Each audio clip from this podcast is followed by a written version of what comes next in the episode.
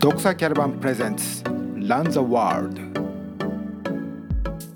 自分の成長が自分の想像を超えてきてるかなっていうふうなことは思います。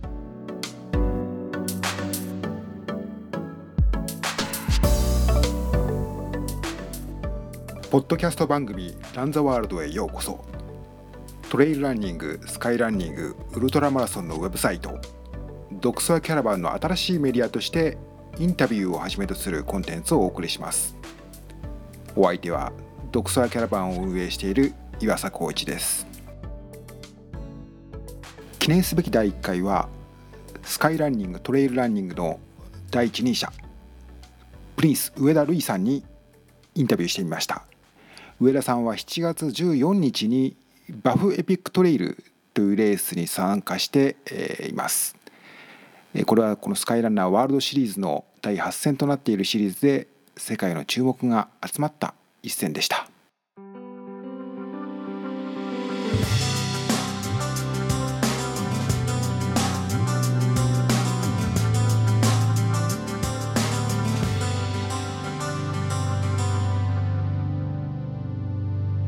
えー、上田瑠偉さんです。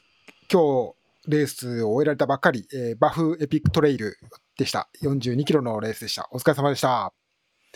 りがとうございます。ね、えー、これはスカイランナー、 Migu Run スカイランナーワールドシリーズの第8戦ですよね。で、はい、多分。えー、ですね。で、今回は、まあ、あ第4位ということでしたですね。はい。はい。まあ、こう、序盤はかなり、僕も少しあの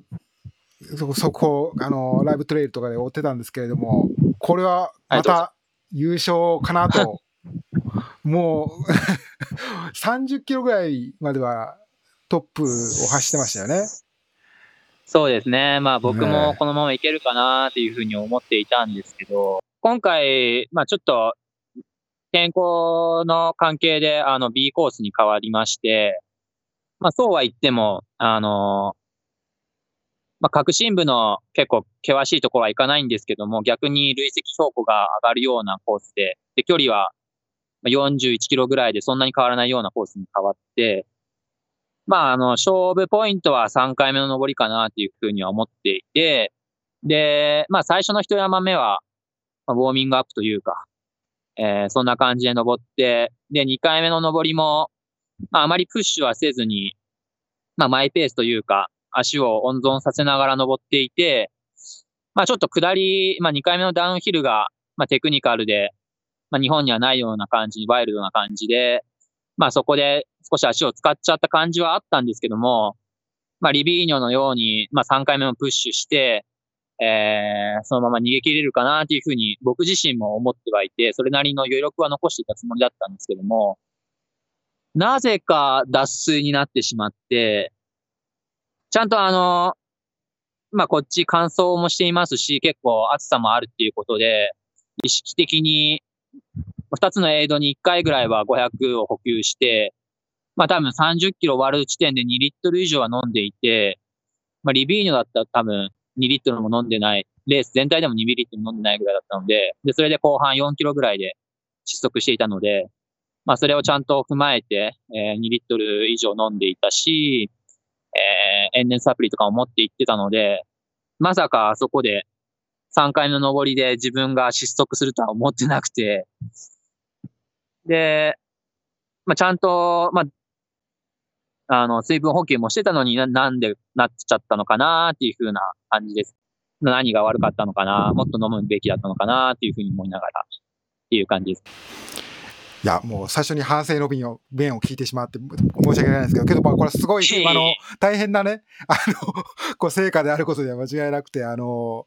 確かに、この、ね、あの、そういう高いレベルでの話ですから、まあ、あのね、こう、4位とはいえども、まあ、非常に素晴らしい結果。これで、あの、さっきあのランキング確認しましたけれども、この Buff Epic を受けて、まあ、あの、今回優勝したライバルであるところのオリオル、カルドナ、彼が、まあ、あの、まあ、トップに立って、で、80ポイント差で、えー、ルイ上田ということで、今、追う2位。で、えー、ジョン・アルボンが70ポイント差ということになってますので、まあ、また後半のね、シーズンに向けて、またしれ、この、ね、上位メンバーのバトルが続くのかなと思うんですけれども。そうね。やっぱりでも、その、まあ、オリオルが優勝するだろうなっていうのは抜かれたタイミングで分かっていたので、まあ、そこで、ちょっと僕がこの4位っていうのはちょっと差がつきすぎたかな。その80ポイント差っていうのは少しいただけないなっていうのがあって、せめて3位以内に入りたかったなっていうのが本音で。まあ、あの3年前もこのバフエピックトレイルは出場していて、その時は12位だったので、その時に比べたらすごいジャンプアップはしてて、まあ嬉しい反面、まあやっぱりそのシーズン通してみると、ちょっと今回の結果にはがっかりだなっていう感じも、まあ否めないかな。うん。まあね、もう、あの、はい、30キロまではいいレーできてた分、うん、はい、余計そういう思いが強い。うん、やっぱり、まあ、どうなんでしょうね。まあ、そう、まあ、推測でしかないですけど、まあ、やっぱりその30キロまでのこうプッシュがかなり、こうテンション高いというか、まあ、かなりハイレベルな、まあ、だったので、やっぱりどうしても意識しないうちに、やっぱり後半に少しそういう、ね、あの、ね、こう、何か影響がしたのかもしれないですよね。そうですね。まあ、上りに関しては今の僕だと、その、あまりその、張り切らなくても差を広げられるというか、そのレベルにまで、まあ、リビーノで確認したので、まあ、今回もそんなにプッシュせずにいたんですけども、やっぱり下りがどうしても、まあ、そのヨーロッパ勢との差があるので、まあ、ちょっと僕も逃げる形でちょっと、まあ、下りで頑張りすぎちゃったというか、それで足に来ちゃったのはあるかもしれない。という、まあ、今回のバフエピクトリールでしたけれども、まあ、まあ、あの、まあ、ね、反省の弁ですけれども、非常に素晴らしい結果だったと思います。私たちはまずおめでとうというふうに言わなければいけないなと思っています。おめでとうございました。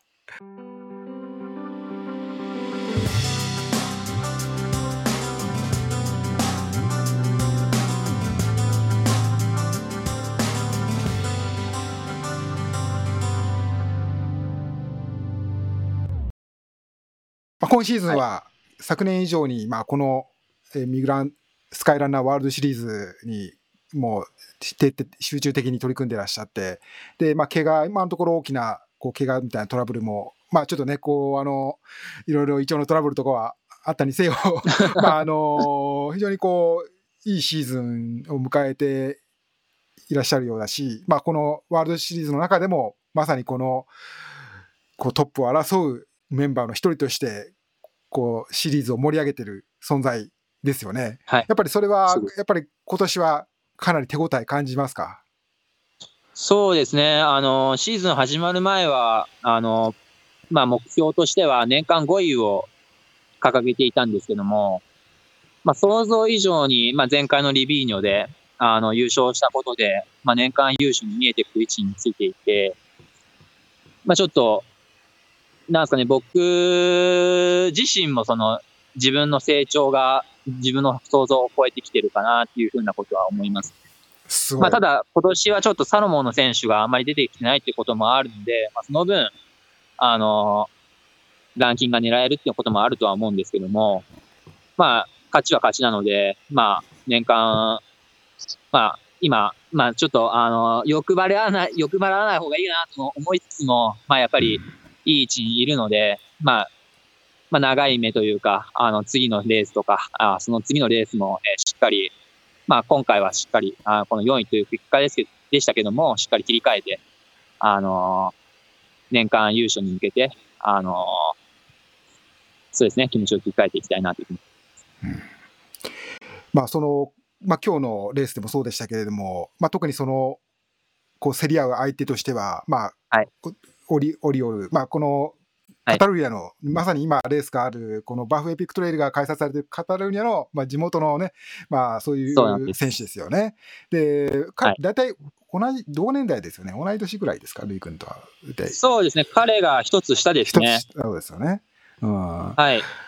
で、あとはまあ、まあ、彼とは2016年からずっと競ってはいて、うん、っていう感じですよね。あと、まあ、ジョン・アルボンもね、あの、この、えー、4月のと、泡ヶ岳でも、こう、ね、こう、バトルがあった相手ですよね。今回もまあ3位に彼なってますよね。あ、じゃあ2位か。2位ですね。2位ですね。彼が2位だったんですね。うん。なってますよね。まあ、どうですか？まあ、こう、もう今回はまあ、何回か泡ヶ岳に始まって、今シーズンだけでも何度も彼らと、まあ、抜いたり抜かれたり、ということをやってるわけですけれども、彼らと話したりして、する機会も増えると、増えたと思うんですけれども、ライライバルでありながらもなんか友達みたいな関係なのかなと思ったんですけど。そうですね。やっぱりオリオルとは、あの、年も近いので、よく話はしますし、泡ヶ岳のタイミングで日本来たタイミングも、あの、一緒に、まあ、富士山の周り一緒に回ったりだとかしたりして、そうですね、オリオルは2016年からずっと一緒にいる、一緒に戦っているので、やっぱ結構親密度は高いと自分でも思ってはいます。はい。僕自身もやっぱ結果を出していくたんびに、その、知り合いになるというか、友達になる選手も増えているので、まあ、結果も充実してますけども、そういうスカイランニング仲間というか、そういうトップアスリートの交流というところも充実してるかなというふうに。そうですね。まあ他のスポーツでもそういうワールドカップとか、まあそういうシリーズ戦みたいなのはあって、まあね、こう、転戦しながらいろんな経験をこう、こう、積んでいき、また競技のレベルもそこで高まっていくっていうことがあるんだと思うんですけど、まさにそういうことがこのスポーツ、まあスカイランニングでもこうあって、はいで、そこにまあその日本のね、この上田瑠衣選手がこう参加してるっていうのが、まあ、こう、すごく素晴らしい、日本のファンとしては素晴らしいことだなと思いますよね。だからそこはまた、この、まあ、まだシーズン途中ですけれども、ね、またそこで得たこととかをね、また伺いたいなという気はしたいと思ってます。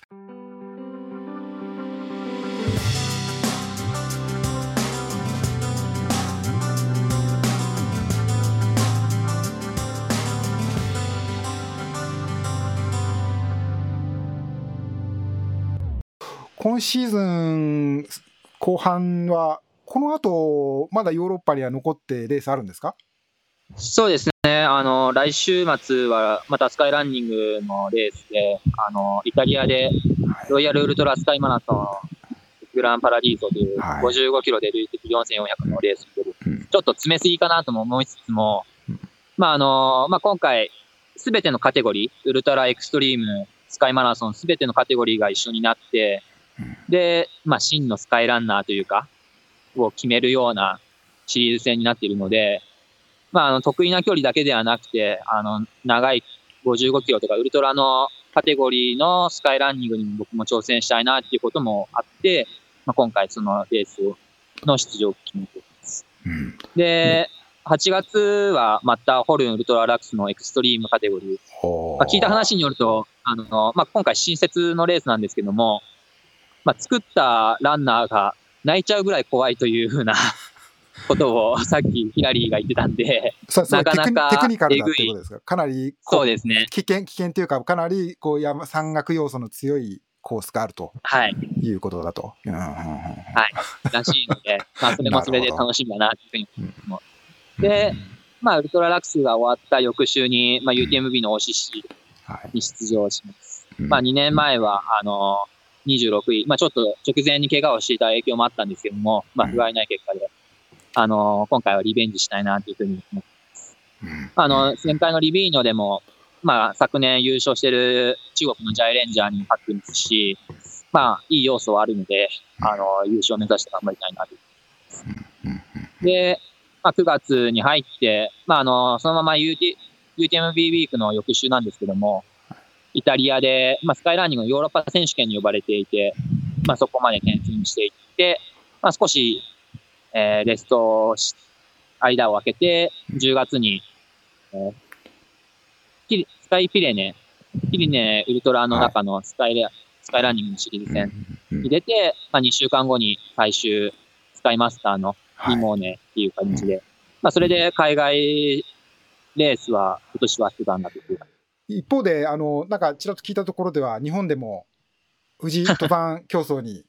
参戦ということ聞きましたけども、はちょうどそれは、だから来週のグランパラディーソ終わって、その翌週ということ、来来週ということになりますよね。そうですね。帰国して、まあ中4日とかですね。はい。